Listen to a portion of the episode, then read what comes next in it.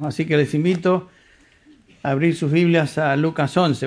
Vamos, a estar hablando un poquito del perdón de pecados, la incomparable bendición, de lo cual hemos estado eh, cantando. Si ustedes recuerdan, estamos en el libro de Efesios, estudiando los domingos, donde Pablo está desarrollando la gran doctrina, la fundamental doctrina de nuestra unión con Cristo. Hoy vamos a tomar una pausa de estudio por el, eh, el hecho de que estamos celebrando la Santa Cena. Eh, ser cristiano nos enseña el apóstol Pablo, quiere decir estar unido espiritualmente a Cristo. Eso es ser cristiano. Ser cristiano no es pertenecer a una iglesia o a una denominación, haberte, haberte criado en un ambiente evangélico, nada de eso. Ser cristiano es estar en Cristo Jesús. Ser cristiano es haber recibido vida espiritual con Cristo, como dice Pablo, es haber resucitado con Cristo, es haber sido sentado en los lugares celestiales con Cristo, que es lo que nos dice Efesios 2. Estábamos muertos en delitos y pecados, versículo del 1 al 3, pero noten el, drástico contraste ahí. Pero Dios, el versículo 4, que es rico en misericordia por causa del gran amor con que nos amó, aun cuando estábamos muertos en nuestros delitos nos dio vida juntamente con Cristo. Ahí, ahí comenzó todo. Por gracia habéis sido salvados. Y con Él nos resucitó y con Él nos sentó en los lugares celestiales en Cristo Jesús. Pablo comienza esta epístola diciéndonos en el capítulo 1, versículo 3, que hemos sido bendecidos con toda bendición espiritual en Cristo Jesús, en los lugares celestiales, donde Él está hoy. Y entre estas bendiciones sin duda una de las más liberadoras y preciosas bendiciones que tenemos en Cristo es el perdón de nuestros pecados. El capítulo 1 de Efesios ya recalcó el apóstol Pablo, en él tenemos redención mediante su sangre, el perdón de nuestros pecados según las riquezas de su gracia. De este perdón de pecados estaremos hablando hoy en preparación a la Santa Cena y les invito una vez más entonces a abrir sus Biblias a Lucas capítulo 11, donde el Señor Jesús está instruyendo a sus discípulos acerca de la oración y cómo pedir, cómo traer nuestras peticiones a Dios. En este pasaje del 1 al 4, el Señor está instruyendo a sus discípulos justamente acerca de la oración y por aplicación a nosotros. Y noten Vamos a leer según el versículo 1, Jesús está respondiendo al pedido de uno de sus discípulos. Comenzamos a leer el versículo 1 así. Y aconteció que estando Jesús orando, perdón, en cierto lugar, cuando terminó, le dijo uno de sus discípulos, Señor, enséñanos a orar, así como Juan enseñó también a sus discípulos. Y les dijo, cuando oréis, decid, Padre, santificado sea tu nombre, venga tu reino, danos hoy el pan nuestro de cada día. Versículo 4, y perdónanos nuestros pecados, porque también nosotros perdonamos a todos los que nos deben, y no nos metas en tentación.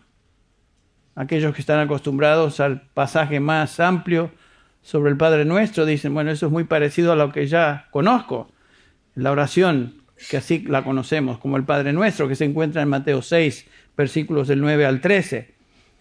Esta es la segunda ocasión donde se registra al Señor Jesucristo enseñando sobre la oración. La primera fue allí en Galilea, en Mateo 6, y aquí tenemos por segunda vez esta instrucción a sus discípulos en Judea, muchos meses después de la primera instrucción, cuando el Señor ya va en camino a Jerusalén, en camino a la cruz. Esta oración en ambas situaciones es una oración modelo. Es un patrón de oración. No es un rezo. No es simplemente para aprenderla de memoria y decirla y repetirla como un loro. Es una oración modelo para un discípulo del Señor. Jesús les está enseñando y nos está enseñando cómo debemos orar, qué elementos básicos componen la oración. Los discípulos necesitaban conocer lo que Dios escucha en la oración porque estaban acostumbrados a escuchar oraciones por los líderes religiosos de Israel que Dios no aceptaba, que Dios no veía con agrado. Los líderes religiosos no impresionaban a Dios con sus oraciones. Lo veremos. Por ejemplo, en Mateo 6, 5, esta es parte de la instrucción en el Sermón del Monte, dice Jesús, y cuando oréis, no seáis como los hipócritas, porque a ellos les gusta ponerse en pie y orar en las sinagogas y en las esquinas de las calles para ser vistos de los hombres. Eso es lo que querían. El versículo 6, pero tú, dice Jesús, cuando ores, entra en tu aposento y cuando hayas cerrado la puerta, ora a tu Padre. Y al orar, no uséis repeticiones sin sentido, como los gentiles, porque ellos se imaginan que serán oídos por su palabrería. Por tanto, no os hagáis semejantes a ellos, porque vuestro Padre sabe lo que necesitáis antes de que vosotros le pidáis. O sea, Dios conoce nuestras necesidades. Y ahí Dios desea que oremos debidamente. Los discípulos necesitaban aprender a Dios como Dios quiere. Y por supuesto, tú y yo necesitamos saber cómo orar. Y el maestro nos enseña a pedir, entre otras cosas, el versículo 4, perdónanos nuestros pecados. Perdónanos nuestros pecados. No hay duda que el perdón de pecados es la necesidad primordial de cada persona, de cada individuo, cada ser humano, ya que una persona, un alma no perdonada, va en camino a un juicio eterno. Necesitamos el perdón de nuestros pecados más que ninguna otra cosa. Y el perdón de pecados constituye el corazón del Evangelio. El Evangelio no es acerca de arreglar tu vida, de sentirte bien acerca de ti mismo, de eh, que Dios te sane de todas tus dolencias, de que te hagas rico. Cosas que pasan por Evangelio. Nada que ver. El Evangelio es acerca del perdón de pecados. El Evangelio debe llevar al individuo a entender su condición de pecador y entender que es el pecado y las consecuencias de este pecado que le llevan a una eternidad para siempre separado de Él. Y es justamente al pecador que entiende eso y se ve a la luz de lo que Dios dice y busca el perdón y confiesa sus pecados que Dios perdona. En esta petición, en la oración modelo, entonces Jesús está tocando el problema fundamental de, la humanidad. El pecado es el problema básico de todo ser humano. Es el problema básico a todos los problemas del mundo.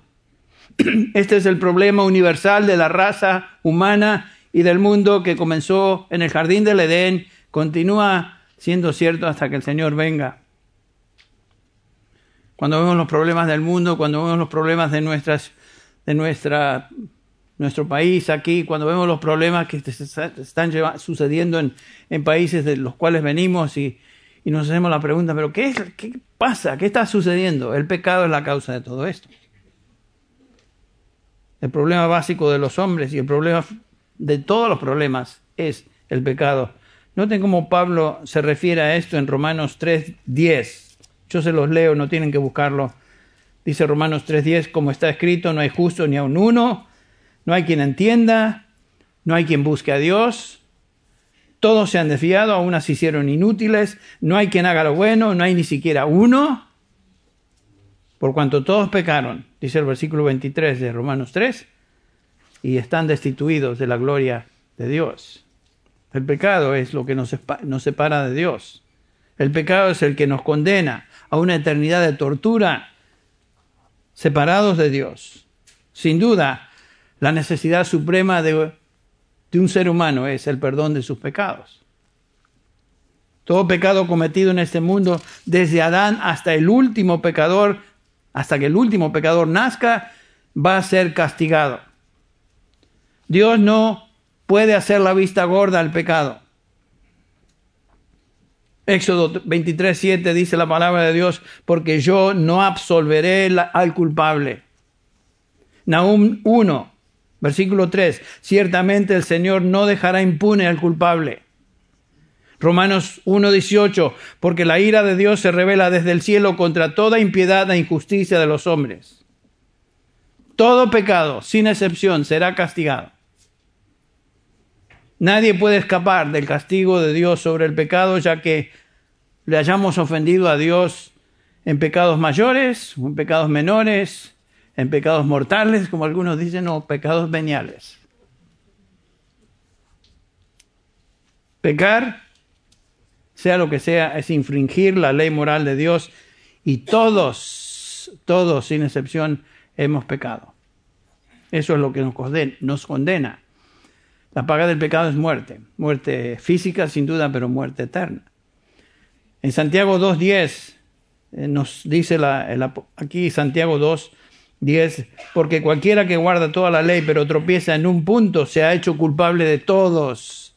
Noten eso. No importa si hemos quebrantado la ley de Dios en uno o varios o en todos los puntos. Somos culpables de Dios por todos y estamos bajo la maldición.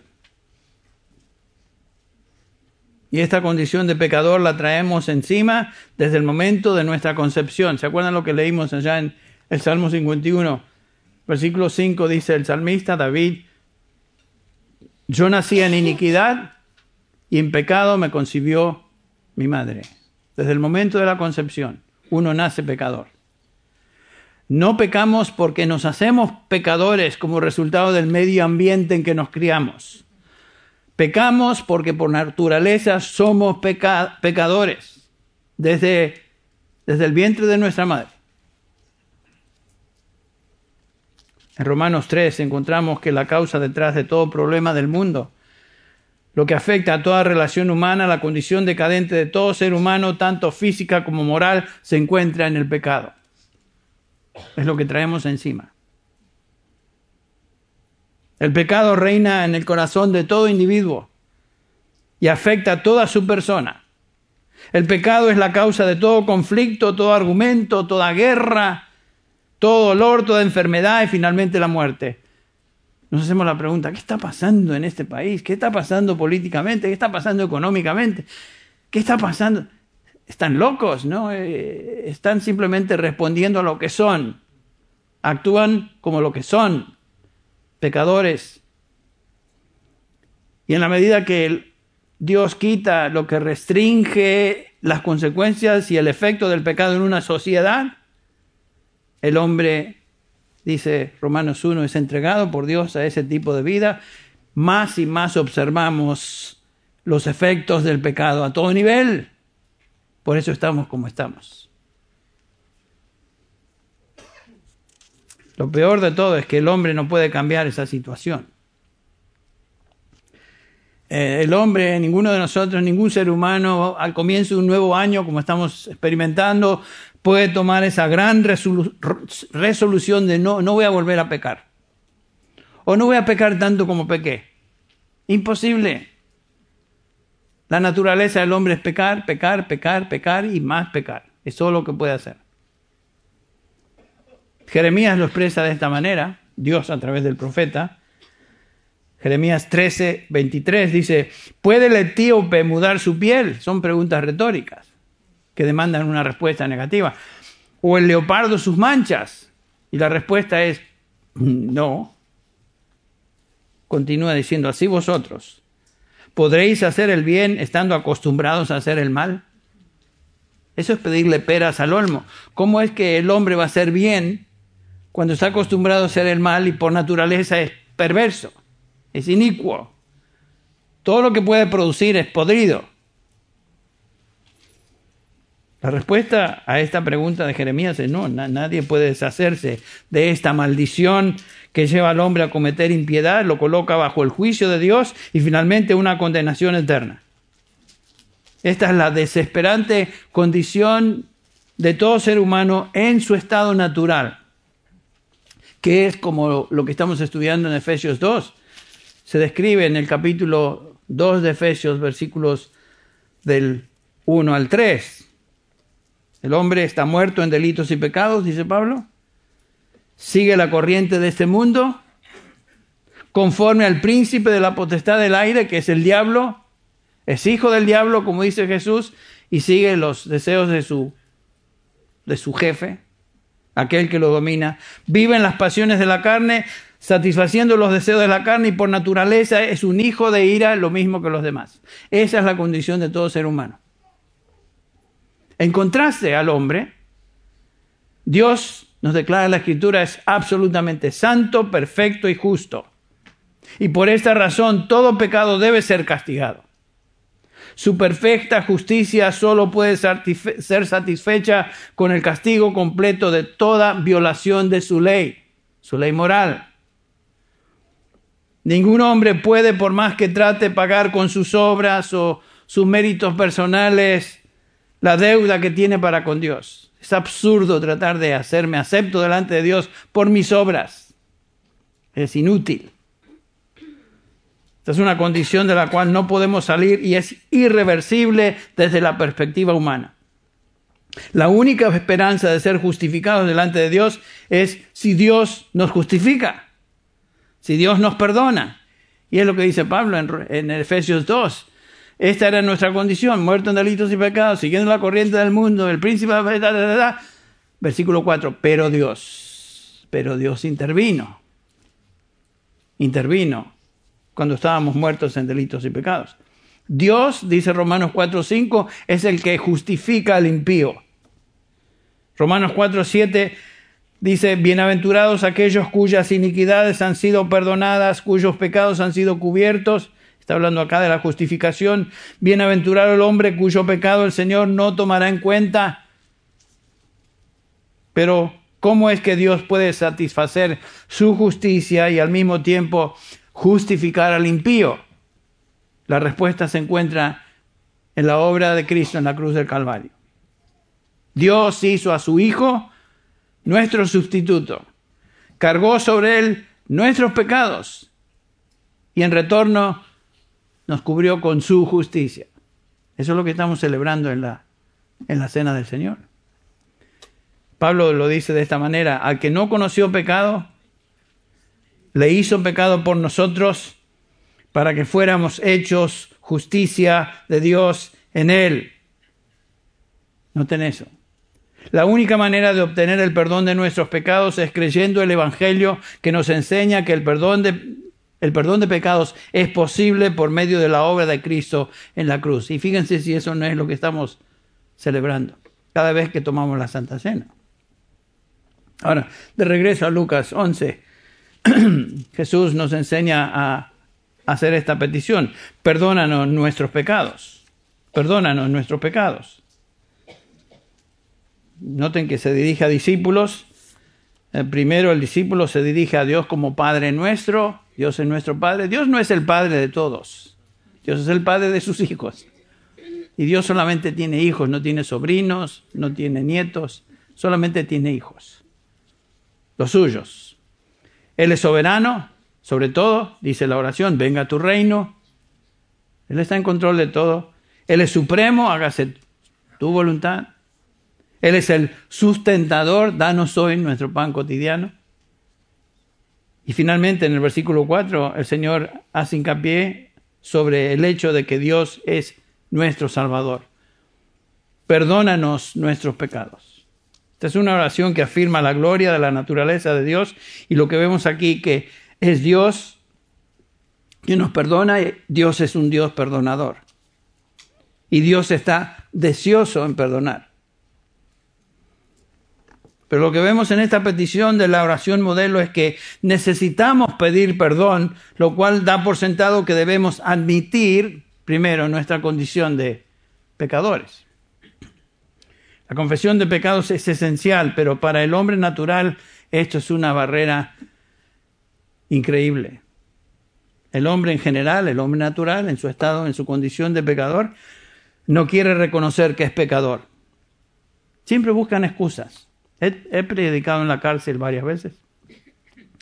Es interesante que casi todos los que están ahí se creen inocentes. No están ahí porque cometieron fechorías o lo que sea, están ahí porque de alguna manera la culpa la tenía otro. Y si cometieron fechorías es por culpa de sus padres o por culpa del ambiente en que se criaron, todos le echan la culpa a alguien. ¿No es la historia del, ser humano? ¿A quién le echó la culpa a Adán? La mujer que me diste. Y así, nos pasamos la vida echándole la culpa a alguien. Pero es imposible casi para el hombre reconocerse pecador. La mayoría de la gente piensa que no es muy malo. El hombre común piensa que es un buen tipo, que, que tal vez no es perfecto, pero tiene sus fallas, sus problemitas, sus errorcitos, pero no es tan malo como... Y ahí se lanzan a compararse con alguien. Pero para ser perdonado, el pecador primero debe reconocer su pecado y reconocerse pecador. La confesión de, pecados es esencial y caracteriza, entre paréntesis, a un verdadero creyente. El hombre natural no acepta su pecado, no admite su pecado, pero el creyente sí. Otra manera de decir lo mismo es que una persona que ha sido perdonada de sus pecados en Cristo Jesús es un individuo que es un confesor de pecados. Es lo que dice Juan, 1 Juan 1.9. Dice Juan, si confesamos nuestros pecados, es un tiempo presente, si estamos confesando nuestros pecados, Él, Dios, es fiel y justo para perdonarnos los pecados y limpiarnos de toda maldad. Y aquí Juan en el versículo 9 está contrastando a aquellos que se llamaban hijos de Dios, eh, los gnósticos de la época, que decían cosas acerca de que sí pertenecían a Dios, que amaban a Dios, pero vivían como incongruentemente con lo que decían. Por ejemplo, el versículo 6 dice, ah, con razón no, no me sonaba, este es Pedro, estoy buscando primera de Juan. Primera de Juan 1.6 dice, si decimos que tenemos comunión con Él, pero andamos en tinieblas, mentimos, no practicamos el pecado. No tener el versículo 8. Si decimos que no tenemos pecado, nos engañamos a nosotros mismos y la verdad no está en nosotros. Versículo 10. Si decimos que no hemos pecado, algunos decían o llevaron al extremo de decir que no, no tenían pecado, le hacemos a él mentiroso y su palabra no está en nosotros. Y obviamente Juan está contrastando a los creyentes verdaderos con aquellos que decían, no todo el que me dice Señor, Señor, entrará en el reino de los cielos, sino aquel que hace que la voluntad de mi Padre que está en los cielos. Y continúa Juan dirigiéndose a los verdaderos creyentes y dice en el capítulo 2, versículo 1, hijitos míos, os escribo estas cosas para que no pequéis. Y si alguno peca, abogado tenemos para con el Padre a Jesucristo el justo. Noten que Juan sabe que aún como cristianos vamos a pecar. Pero cuando pecamos, si somos del Señor, ¿qué hacemos? Reconocemos nuestro pecado y vamos a Dios. En oración, sabiendo que Cristo es nuestro abogado, Él pagó por nuestros pecados y Él es el que ahora intercede por nosotros. Eso es lo que hacemos. Los salvados, los hijos de Dios, los que han sido justificados por fe en Cristo, entienden su condición, entienden que el perdón es accesible para ellos en Cristo y por tanto confiesan sus pecados. Eso es lo que vamos a hacer antes de participar de la cena. Pero para entender el pecado, veamos este problema desde el punto de vista de varios términos que se usan en el Nuevo Testamento para referirse al pecado. Aquí en este pasaje de Lucas 11:4 la palabra pecado es la traducción de la palabra griega hamartía. La palabra hamartía literalmente quiere decir, describe un blanco y literalmente pecar significa errar al blanco. O sea, no darle al blanco. Obviamente tiene en mente un arquero con flechas Pecar es cerrar al blanco, es lo que está diciendo aquí. ¿A qué blanco? El estándar de Dios que Él establece en su ley. ¿Y qué es ese estándar? ¿Qué es el estándar divino? Mateo 5:48, el Señor Jesús contesta esta pregunta y nos dice, por tanto, sed vosotros perfectos como vuestro Padre Celestial es perfecto. Esa es la marca, ese es el blanco, ese es el estándar. Dios demanda perfección, absoluta perfección, ¿y cuántos pueden lograr eso? Cero. Nada. Nadie. Ninguno. En este mismo sermón del monte, en el capítulo 5, versículo 20, hablando de los fariseos que se creían justos delante de Dios, leemos estas palabras. Mateo 5, 20. Porque os digo que si vuestra justicia no supera la de los escribas y fariseos, no entraréis en el reino de los cielos. Madre mía, el que escucha estas palabras piensa, pero los fariseos y los escribas son lo mejor de lo mejor. en términos de cumplimiento externo de la ley. Estos líderes religiosos creían que habían llegado a la cúspide de la justicia por su propia justicia, o sea, externa justicia. Se creían justos porque guardaban externamente los mandamientos. El ejemplo de esto lo tenemos en la parábola de Jesús eh, del fariseo y el publicano, ustedes recuerdan. En el capítulo 18 de Lucas dice, refirió también esta parábola a unos que, se, que confiaban en sí mismos como justos y despreciaban a los demás. Claro, si tú confías en ti mismo como justo, tú desprecias a los demás. Dos hombres subieron al templo a orar. Uno era fariseo y el otro publicano, recaudador de impuestos. El fariseo puesto de pie oraba para sí de esta manera. Dios, te doy gracias porque no soy como los demás hombres. Estafadores, injustos, adúlteros. Ni aún como este recaudador de impuestos. Yo ayuno dos veces por semana, doy el diezmo de todo lo que gano, etcétera, etcétera. ¿Era mentira eso? No, era cierto. Estos cumplían externamente con todos los requisitos y se creían justos en base a lo que hacían o no hacían o dejaban de hacer. No eran adúlteros. En acción eran adúlteros aquí. Ayunaban, etcétera, daban el diezmo. Esto es cierto, eh, los fariseos hacían todo esto y pensaban que estas obras los hacían justos. ¿Se acuerdan del apóstol Pablo? Quien era fariseo de fariseos. Él pensaba como este fariseo. Él era uno de estos. Más, él se creía superior aún al resto de los fariseos. Dice en Filipenses 3 el apóstol Pablo escribiendo acerca de sí mismo antes de venir a Cristo, aunque yo mismo también podría confiar en la carne, si alguno, si alguno otro tiene motivo para confiar en la carne, dice Pablo, yo mucho más. Circuncidado al octavo día, del linaje de Israel, de la tribu de Benjamín, hebreo de hebreos, en cuanto a la ley, fariseo. O sea, cumplía la ley al pie de la letra. Y en cuanto a celo, perseguidor de la iglesia, en cuanto a la justicia de la ley, noten, irreprensible. En cuanto a la ley, irreprensible. Quiere decir que él externamente cumplía con los requisitos de la ley, externamente. Saulo y el resto de los fariseos pensaban que guardar los ritos externos de la ley los hacía justos delante de Dios. Se olvidaban de algo. El problema no es acciones externas, el problema siempre se encuentra ¿dónde? En el corazón. El corazón. Hay gente que hoy se creen justos porque cumplen con requisitos externos.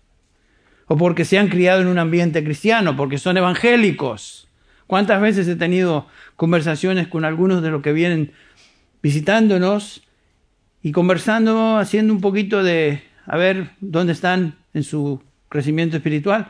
A veces me doy cuenta que se creen cristianos porque se han criado en una iglesia cristiana. Sus padres son cristianos, hasta su padre tal vez ha sido pastor o lo que sea. Descansan en su tradición descansan en sus hechos, descansan en que, son fieles a venir a la iglesia, etcétera, etcétera. Venir a la iglesia no te hace cristiano. Lo que te hace cristiano es Cristo, transformando tu corazón. Los hechos que demostramos más tarde, de eso hablaremos cuando vamos a Efesios, el próximo, la próxima de Efesios 2.8, por gracia habéis sido salvados por medio de la fe. Eso no de vosotros, pues es don de Dios, no por obras, como estos fariseos, para que nadie se gloríe. Porque somos hechura suya, dice Pablo. Hechura suya, creación de Dios, la obra de arte de Dios. Nosotros, Él nos hizo esto, hechura suya, creados en Cristo Jesús para buenas obras. O sea, hay una relación entre la salvación y las buenas obras, no hay duda de eso. Pero el problema de aquellos que hacen buenas obras para ser aceptos delante de Dios y piensan que eso los hace justos, se olvidan del corazón. Y Pablo estaba ahí.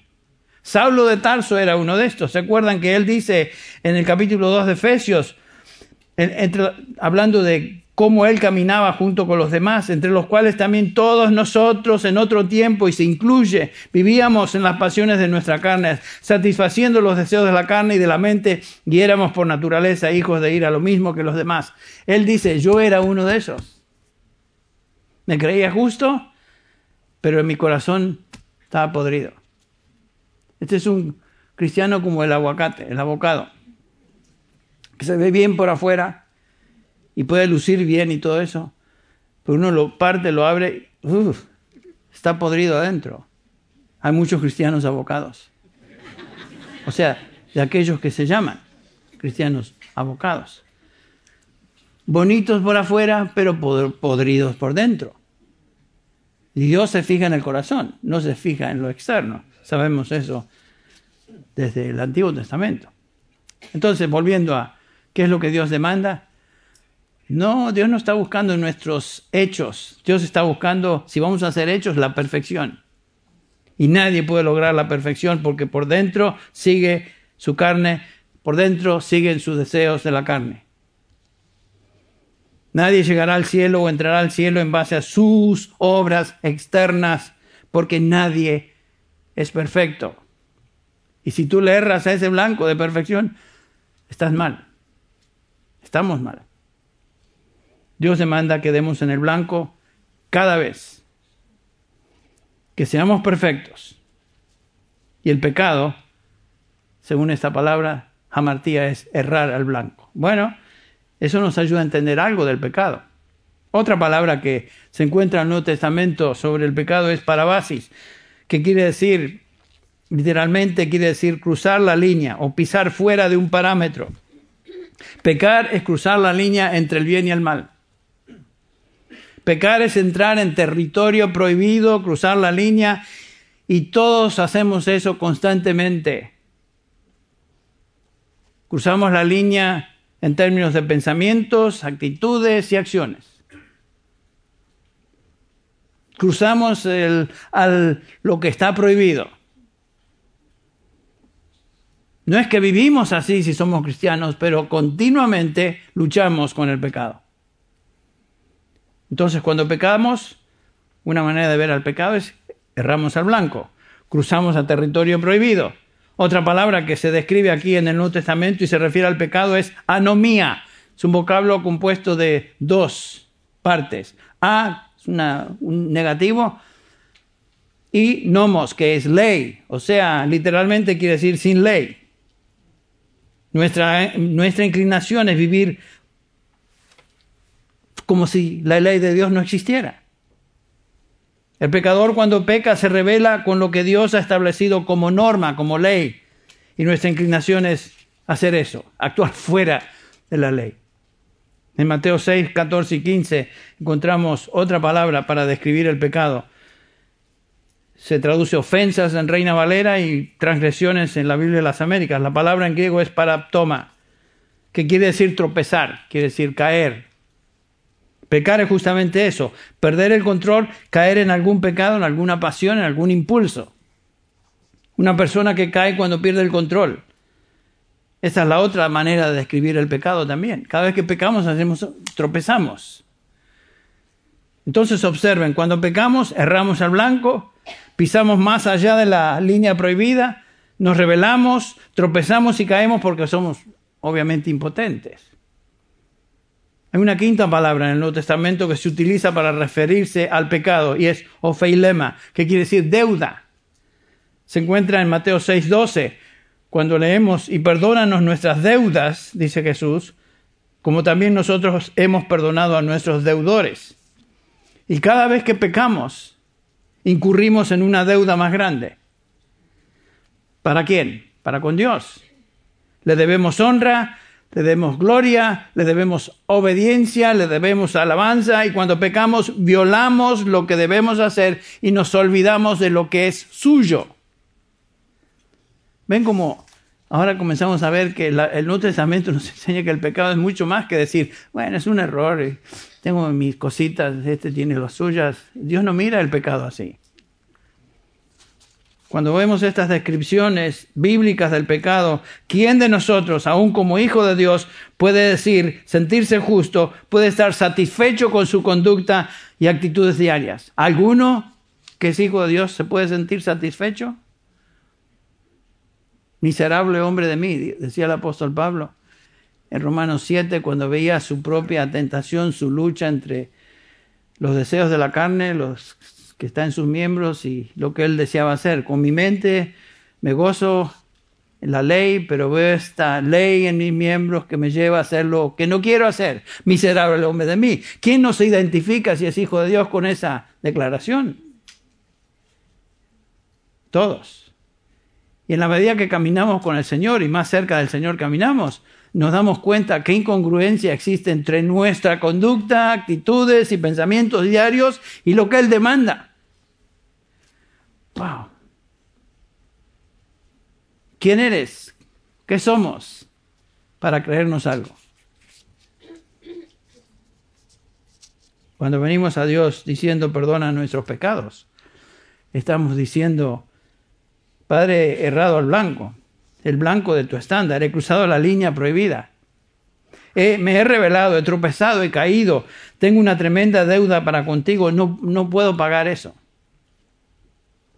Esta es la, actitud con que venimos a Dios en oración. Primero humillándonos, reconociendo nuestra condición de pecador y luego pedimos perdón. Recuerdan que toda la Biblia nos enseña que hombres de Dios hacían eso. Eh, este David que leímos en el Salmo 51, también lo tenemos en el Salmo 32, cuando confiesa su pecado, él viene de esa manera a Dios. Contra ti he pecado, contra ti solo he pecado. Esto es lo que Pedro hizo cuando declaró, declaró apártate de mi Señor porque soy hombre que pecador. El apóstol Pablo se consideraba de los pecadores el, el peor de los pecadores. Esta fue la oración del publicano en esta parábola que vemos. Sé propicio a mí que pecador. Y Jesús nos está enseñando entonces a orar perdónanos nuestros pecados, porque este es el problema principal del hombre en su relación con Dios. Ahora, el hombre por sí mismo no puede llegar a esa conclusión de que es pecador y que es una que está en contra de Dios y que necesita su perdón sin la ayuda del Espíritu Santo que le mueve en esa dirección. Jesús dice que el Espíritu Santo cuando venga, Juan 16, 8, y cuando Él venga, convencerá al mundo de pecado, de justicia y de juicio. Esa es la obra del Espíritu Santo en la vida del hombre. Pero nadie es perdonado hasta que viene a Dios y confiesa su pecado pidiendo perdón. Es la obra del Espíritu Santo en la salvación, pero es la obra del Espíritu Santo también en el creyente después de la salvación. Dar convicción de pecado dar convicción de que hemos pecado, por lo tanto venimos a Dios una y otra vez, una y otra vez, confesando nuestros pecados. ¿Cuántas veces tenemos que confesar nuestros pecados? Cada día. Varias veces al día. En la justificación, gracias a Dios, fuimos perdonados una vez y para siempre de todos nuestros pecados. La deuda que teníamos con Dios fue cancelada. Por eso leemos en Romanos 8.1 que no ahora, por consiguiente, dice Pablo, no hay condenación para los que están en Cristo Jesús. ¿Por qué? Porque sus pecados ya han sido perdonados, han sido pagados. Jesús fue entregado por nuestras transgresiones, dice Romanos 4:25, fue resucitado para nuestra justificación, dando evidencias de que su obra en la cruz fue eficaz, resucitó. Después de haber dicho, consumado es, murió, fue sepultado, resucitó. Y Él está hoy a la diestra del Padre intercediendo por cada uno de nosotros. Su obra fue eficaz. Podemos tener perdón por la obra de Cristo. Es imposible que seamos una vez más condenados y, y lleguemos a morir otra vez espiritualmente hablando. Es ridículo, absurdo. Pero ¿qué pasa cuando como hijos de Dios pecamos? ¿Perdemos la salvación? Eso es absolutamente imposible porque la salvación es de Dios y la obra que Él comenzó, Él perfecciona hasta el día de Jesucristo. Pero ¿qué pasa? Perdemos nuestra, nuestro sentido de intimidad nuestro sentido de comunión con Dios que ha sido interrumpida por nuestro pecado. Eso es lo que pasa. Si eres hijo o hija de Dios, ahora antes de participar de la celebración de la Santa Cena, esta es la actitud con que debes venir habiéndote examinado a ti mismo y entonces participar de los elementos. Es lo que dice Pablo en 1 Corintios 11, 26. Examínese cada uno. Y entonces participe del pan y de la copa. ¿Qué quiere decir examinarse? Verse a la luz de lo que Dios dice de uno. Ver lo que el Espíritu Santo está indicando en términos de convicción a nuestra mente, a nuestro corazón, de pecado que hemos cometido. Y no venir a la mesa del Señor sucios, sino limpios. Y la única manera de ser limpio es si confesamos nuestros pecados. Y si lo hacemos, Él es fiel y justo para perdonar y limpiarnos de toda maldad. Y como dije, cuando confesamos nuestros pecados, estamos diciendo lo que Dios dice acerca del pecado. Esa es la palabra confesar, homologuea. Decir exactamente lo que Dios dice del pecado. Y estamos diciendo, Señor, he cruzado la línea, he, vivido de acuerdo no a tu estándar, ni perfección, ni tu ley, sino de acuerdo a lo que yo quería. Me he rebelado contra tu ley, he actuado como si tu ley no existiera, he tropezado, he perdido el control, he incurrido en una deuda que es impagable, Señor. Eso es lo que hacemos cuando confesamos. Eso es lo que hacemos entonces cuando decimos, perdona nuestros pecados. Todo eso está ahí. Bueno, si tú eres hijo de Dios, hija de Dios, has sido transformado por el Espíritu de Dios, bienvenido, bienvenida a participar de la Santa Cena, venga de donde vengas. Eh, tu conciencia debe determinar eso. Si tú eres, no eres hijo de Dios o hija de Dios, puede ser que haya alguna persona aquí que no conoce a Cristo como Salvador es muy posible que haya personas que nunca han recibido el perdón de sus pecados en la salvación. Bueno, las buenas nuevas para ti son Jesús vino a este mundo a salvar pecadores como tú, como nosotros. Y Jesús dice, te dice, venid a mí todos los que estáis trabajados y, y cargados, que yo os haré descansar. En otras palabras, os daré el descanso del perdón de tus pecados. Entonces ven al Señor hoy, reconócele como Señor Admite como el publicano tu pecado y dice, Señor, sálvame. No traigo nada a ti. Sé propicio a mi pecador. Vamos a orar preparándonos para participar. Le voy a pedir a los hermanos que pasen por favor ya adelante. No se esperen hasta que toque el pito. Aquí no tengo un pito para como el referí. Vamos a orar y inmediatamente pasamos a participar de los elementos de la Santa Cena. Vamos orar. Señor, te damos gracias por esta mañana una vez más, por el privilegio que nos concedes de estar sentados a tu mesa. Gracias, Padre, porque podemos venir a ti no en nuestros méritos ni obras personales, sino en los méritos de Cristo. Gracias, Padre, porque Él es nuestra justicia.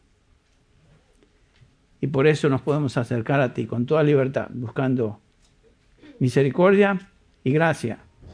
Y Señor, lo hacemos en su nombre perdona nuestros pecados. Amén.